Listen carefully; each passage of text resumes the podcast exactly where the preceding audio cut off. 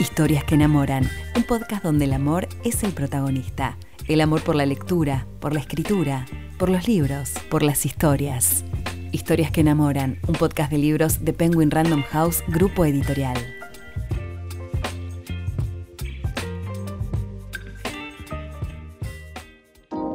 Mi nombre es Lucía. Soy lectora, fanática de las historias y los libros y host de este podcast. En cada episodio voy a estar conversando con otras y otros apasionados tanto por la lectura como por la escritura para conocer más sobre las novelas que tanto nos transformaron. Te invito a que me acompañes a descubrirlas y a enamorarte. Hoy vamos a conversar con una escritora y una periodista sobre autoras clásicas románticas.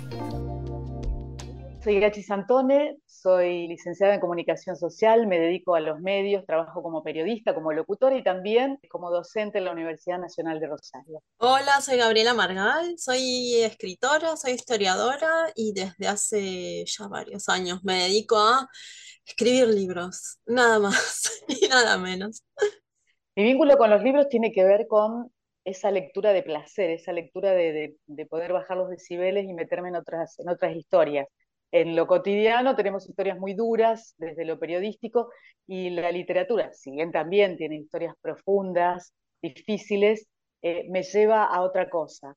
Eh, y esto viene desde hace tiempo, ¿no? Desde muy chiquita, con una madre muy lectora, con una tía que se dedicó a estudiar literatura, con un padre que traía libros a casa, así que está muy relacionado con eso, esas enciclopedias que te vendían todas juntas, bueno, papá era el que traía todas esas cosas y, el, y el, contacto, el tacto con los libros es permanente. No soy de leer los libros en pantalla, me gusta abrazarlos, ¿no? Me gusta quedarme dormida con el libro en la mano, por ejemplo.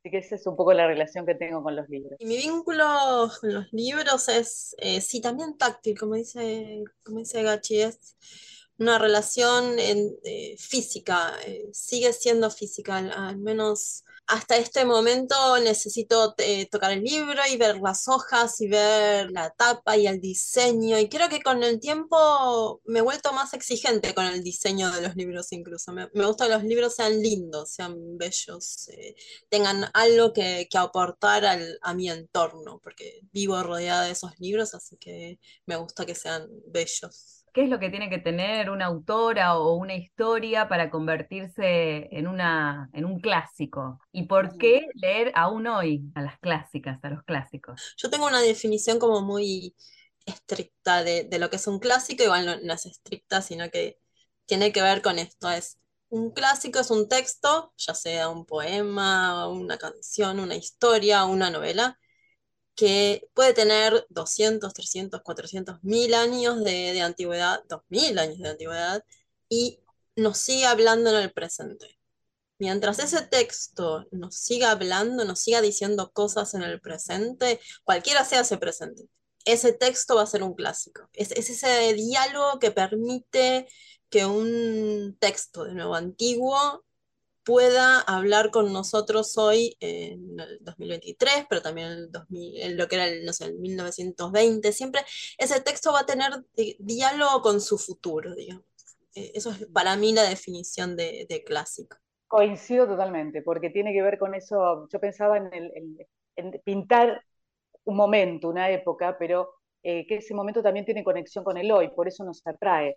Eh, son personajes en general intensos, son historias intensas, y que también hay algo que lo vincula a que nos movilice hoy, hoy en el presente. Así que me parece coincido, sí, puede ser de manual, pero evidentemente eh, vos ves que ciertos, ciertos sentimientos, ciertas pasiones, em, que se traducen con otras intensidades, pero están, están, están presentes.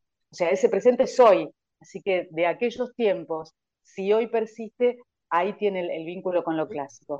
Eh, y sobre todo a mí me, suena que es como aquello de pinta tu aldea y pintarás el mundo, de alguna forma esa, esa, ese rincón o ese, o ese momento hoy también tiene su, vinculación, tiene eh, su, su, su, articulación, o sea, nos interpela, nos llega. Y, y, ahí creo que es la conexión con lo que dice Gaby, ¿no? Que si una historia se hace presente es porque algo todavía está, está ahí, ¿no? Y ahí es donde me parece que está la, el calificativo de clásico.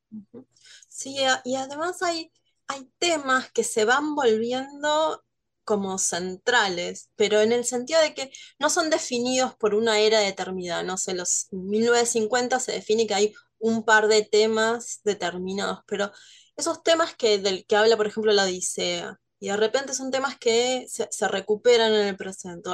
Vamos al tema que nos convoca acá, esos temas de los que habla Jane Austen, que hoy eh, tengan resonancia, eso creo que va definiendo cuáles son los, esos temas eh, universales de la humanidad, ¿no? Eh, y, y, se van, se van sosteniendo, y no son tantos, no son tantos, son dos o tres, cuatro temas que, podía sentir una persona que creaba un texto en, hace dos mil años y que crea un texto ahora, o que lee un texto ahora, ¿no? Hablo de texto porque a veces podemos hablar de poema, de novela, de, de, cualquier, de una narración particular.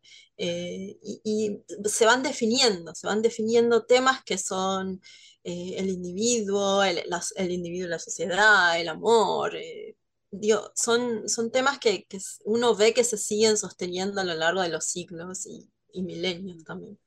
Les quería preguntar también si tienen a, su autora clásica romántica preferida, quién o quiénes eh, y por qué, por qué es su preferida. Yo, salto eh, primero. Me imagino. Me imagino cuál es. Yo, tengo la mía, ya, la que ya le dediqué una novela, que es Jane Austen. Creo que en este momento, particularmente Jane Austen, habla a una mujer en, este presente del, siglo XXI. Y es muy interesante leerla y es muy interesante ver cómo plantea la posición de la mujer como individuo, de la mujer como persona, la mujer como eh, persona que desea. Eh, y en ese planteo creo que está su modernidad para este momento. Seguramente en, en, otro siglo fue por otra razón, pero para este momento esa, esa cuestión individual de las protagonistas de Jane Austen, que esa es una novedad terrible para, para su 1800, es que mujeres son protagonistas.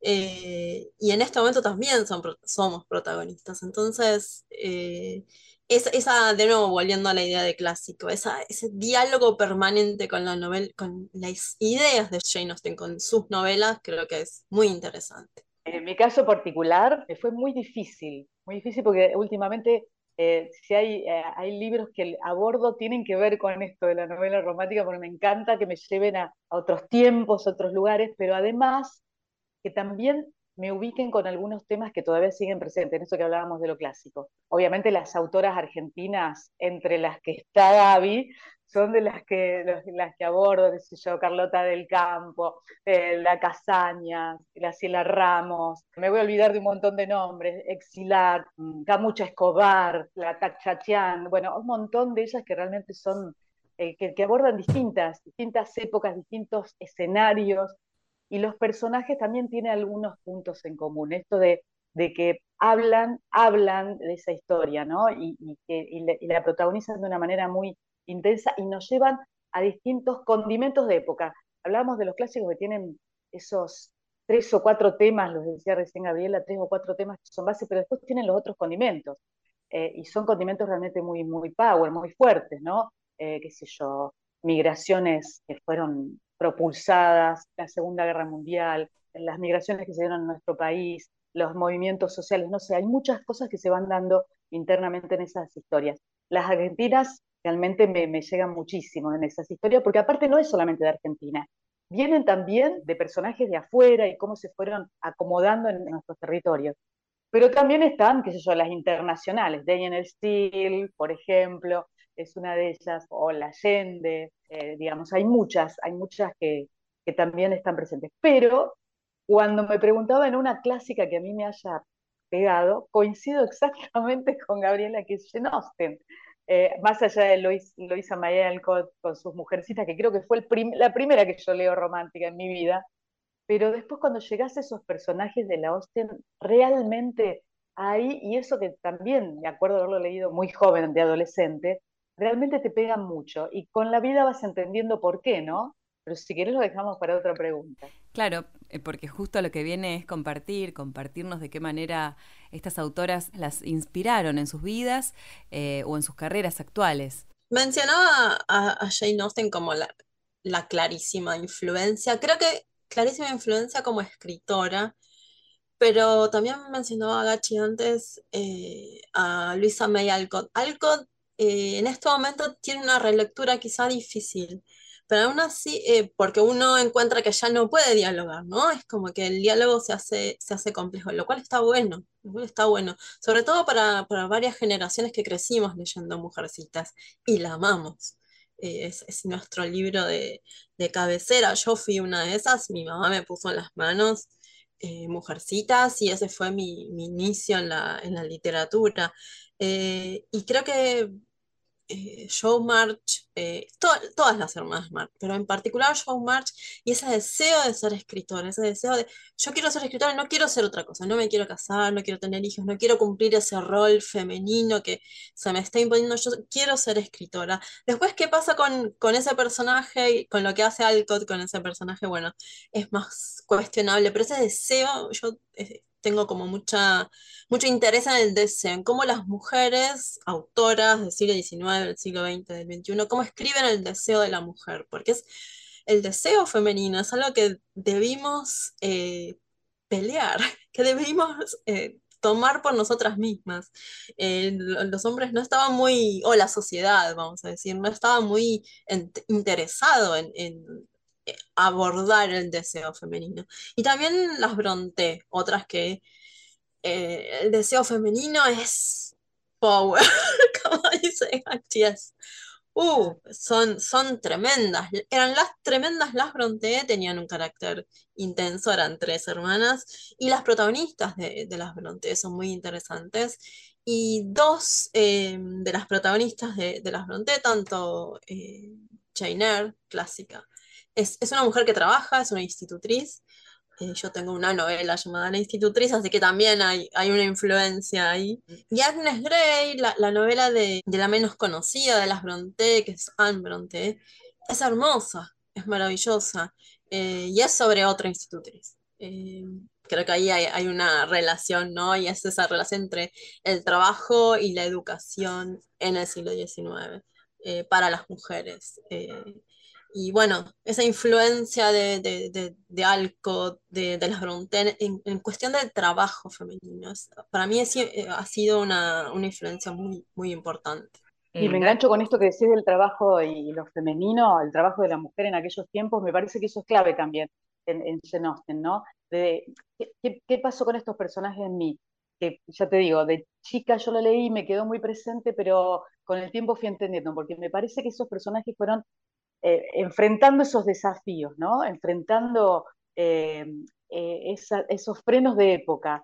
la mujer no tenía un lugar para, desarrollarse profesionalmente. A ver, no, no, tenía un lugar para desarrollarse como individuo en, la sociedad, estaba muy relegada a la familia, no podía por ahí ni siquiera dar una opinión, lo económico estaba cercenado. Eh, y aparecen estos personajes en la novela donde seguramente había alguna de ellas que empezaban a, bueno, a manifestar sus, sus rebeliones, ¿no? sus rebeldías. Y mm, también en la, novela, en las novelas de, de John Austen aparecen algunos personajes secundarios que manifiestan esto. Generalmente eran las de mejor ubicación social, que así pasaba. Eh, pero cuando empezás a ver esos personajes que están ubicados en una sociedad no sé si llamar la clase media, porque la clase media empieza a perfilarse por ahí de otra manera. Eh, es una época de muchos cambios en Inglaterra, la revolución industrial, el crecimiento de la ciudad, la movilidad de lo rural a, las ciudades. La mujer empieza a tener otro protagonismo y también la educación empieza a ser accesible a, más gente y ahí es donde aparece la accesibilidad también para la mujer, de la educación. Y este personaje, por, ejemplo, el, personaje eh, fundamental de, Orgullo y Prejuicio, eh, Elizabeth, ella tiene así como una pasión también por todo esto, ¿no? Leer, salir de esos cánones, eh, eh, también orientar a sus hermanas de esa manera, ¿no? Que sean más libres. Hay un, espíritu de mucha libertad. También estamos en una época del racionalismo donde se cuestionan los dogmas, o sea, ahí aparece todo esto, ¿no? Dando vuelta en la, en la novela, y por eso me parece que ese personaje eh, después en la vida te va, dando, te va como abriendo ese camino, porque decís, te encontrás con un montón de desafíos, con puertas para abrir y, muros a, derribar, que ellas en esas novelas lo empezaban a hacer. Por ahí es esa la relación que yo veo que tuve y, de ahí que cuando pienso en un personaje en una novela romántica me lleva a esta novela, ¿no? A Orgullo y Prejuicio. Después, bueno, la idea era hablar un poco de los roles de, las protagonistas de estas historias y, cuál es el momento histórico que lo, venimos nombrando, digamos, en el que se escribieron estas novelas o en el cual transcurre eh, la historia. No sé si quieren agregar algo más acerca de, esto, del rol de las protagonistas que, venimos mencionando. Hay algo que a mí me gusta señalar de, de Jane Austen y es que si bien sus protagonistas no son esas mujeres que van a trabajar después como van a ser las protagonistas de, de las Bronte o de, o de Alcott. Su autora, Jane Austen, sí es una mujer que trabaja de autora y que gana dinero por ese trabajo. Em, obviamente está el tema del el anonimato y de, bueno, de, por qué ocultar su nombre, por qué firmar como una dama y nada más. Pero ella sí gana dinero por su trabajo, tiene una pequeña fortuna, no gana muchísimo dinero, pero tiene un, dinero que puede administrar y puede decidir al momento de su muerte, ella muere joven, eh, qué va a hacer con ese dinero. Y esa capacidad de decidir sobre su dinero es, es importante. Em, y, y tiene un pequeño éxito, ¿no? No vamos a decir, ah, era súper, súper exitosa. Hay otras autoras que conocemos de, la época, Anne Radcliffe, por ejemplo, que era muy exitosa, que la leía todo el mundo en, inglés y todo el mundo a lo que podemos llamar, este, en ese momento todo el mundo, pero ella, Anne Radcliffe, no se ha convertido en clásico. Sabemos que es una autora del siglo XVIII, siglo XIX, pero la que se convirtió en clásico fue Jane Austen. Eh, y, es algo interesante también, ¿no? Por eso digo, el tiempo es algo que, juega a favor de los clásicos y de la literatura clásica y que es necesario que pase, ¿no? Que, pase el tiempo. Eh, pero sí, sí señalo esto, que si bien las, las protagonistas de Jane Austen, que están muy centradas en su deseo y en la defensa de su deseo, no son mujeres que trabajan, sí su autora gana dinero por el trabajo que hace, y eso a mí me parece algo interesante.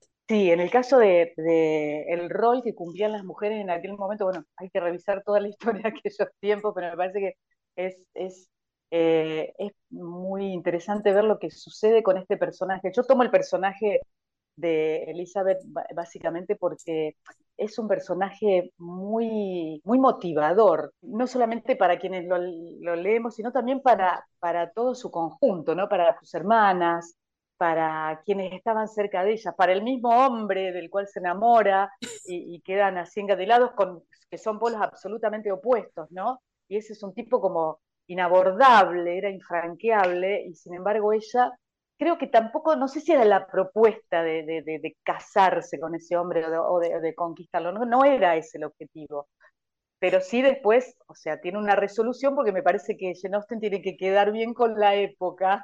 me parece que también tenía que ver un poco con cumplir con algunas cuestiones de época, pues si no, la dejaban fuera del circuito, creo, es una presunción y, no, y me voy a atrever junto a, justo con alguien que le ha estudiado tanto, ¿no? Como, como Gabriela. Voy, a señalar algo, en, el momento en que eh, sale publicada, eh, 1813, en 1813 sale publicado Orgullo y Prejuicio, Elizabeth Bennet no es un personaje eh, bien recibido, no es que es mal recibido ni nada, pero es un personaje que, no cae bien, porque por, por, la razón que nos encanta ahora, por la razón que la amamos ahora, porque cuando discute dice lo que quiere decir, eh, pero no, no, no, en ese momento era un personaje bastante... Eh, no gustaba mucho. Rechazado, rechazado, claro, muchas de las obras estaban muy criticada la Pero en, realidad, eh, por ejemplo, Jane, la hermana de, Elizabeth, ella es el modelo, ella es dulce y amable. Elizabeth te dice lo que te tiene que decir y, y, vos decías, bueno, ¿se quiere o no se quiere casar con Darcy?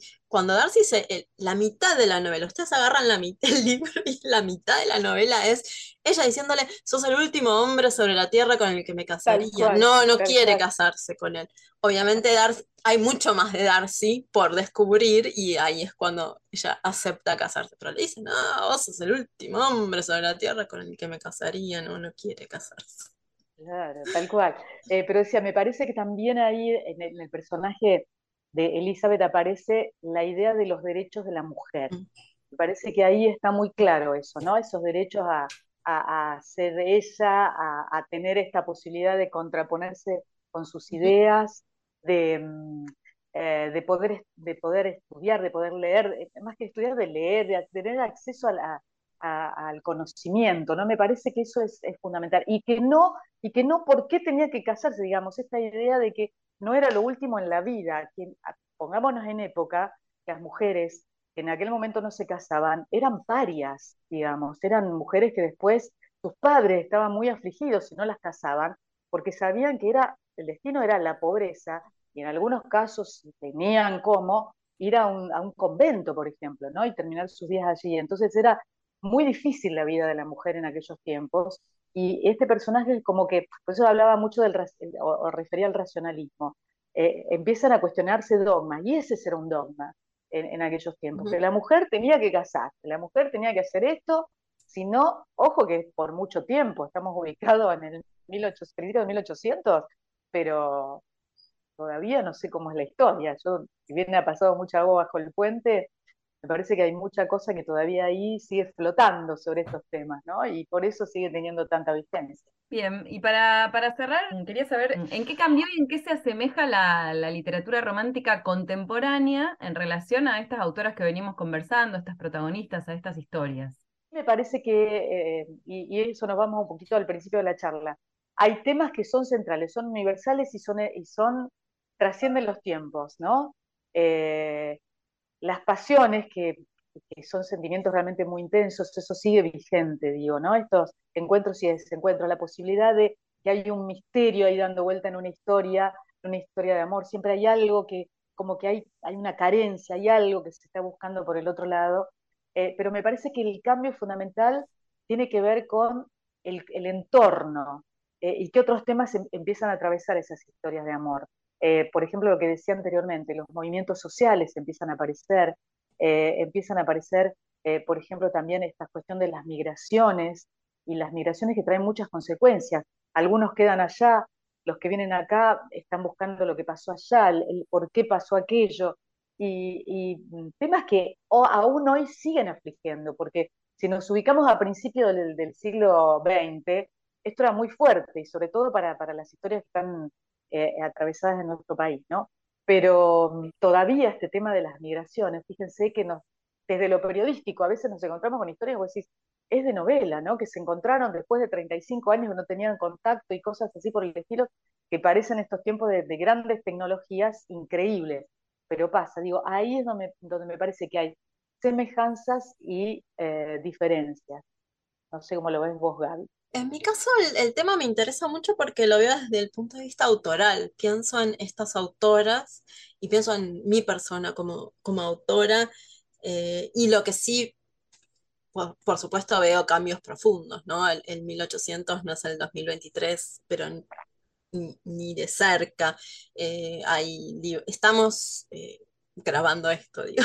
hay, hay capacidad, las mujeres hemos logrado, hemos conseguido capacidad de hablar, establecer nuestros deseos, establecer lo que queremos, eh, decir qué es lo que es lo que necesitamos y cómo lo queremos conseguir. También creo que hay, hay una diferencia en, las búsquedas, ¿no? Eh, ¿Qué es lo que quiere una protagonista eh, de una novela romántica? y hay una diferencia, porque creo que la mayoría de las novelas eh, contemporáneas, incluso si son históricas, la protagonista va a tener alguna forma de trabajo. Es como que no, podemos separar el, trabajo, porque el trabajo fue una, una, a ver, fue primero, es algo necesario para vivir, pero también fue una, una suerte de, logro para las mujeres, ¿no? Esa capacidad de ser profesionales, de formarnos, de estudiarnos. Y eso fue un proceso largo y que, no vamos a rechazar, o sea, abogadas, eh, profesionales de todo tipo, ¿no? Eh, pienso en abogadas, historiadoras, docentes, pero también, no sé, peluqueras, lo que sea, lo que, lo que haga una profesor, una profesión, eh, costureras, las costureras, yo creo que debería haber más costureras en, en las novelas.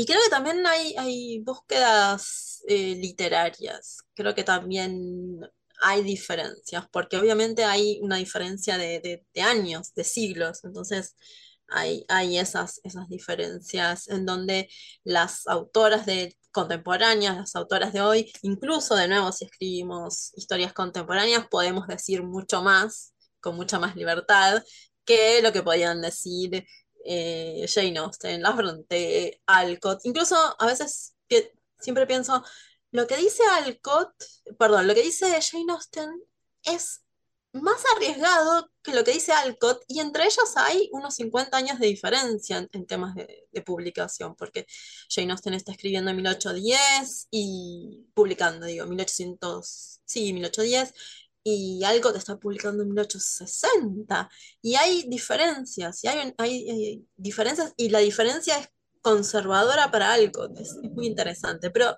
Em, creo que en este momento nosotras, las autoras contemporáneas, tenemos esa libertad de decir, bueno, de hacer descripciones mucho más complejas, más seductoras, más sensuales sobre los temas que, queremos trabajar, por ejemplo, eh, pero también sobre qué es lo que está realmente pasando en, una relación o qué es lo que está realmente pasando en un contexto histórico. Eso también es interesante para, para señalar. Hay cosas que una mujer del siglo XIX no puede decir que una mujer del siglo XXI puede decir.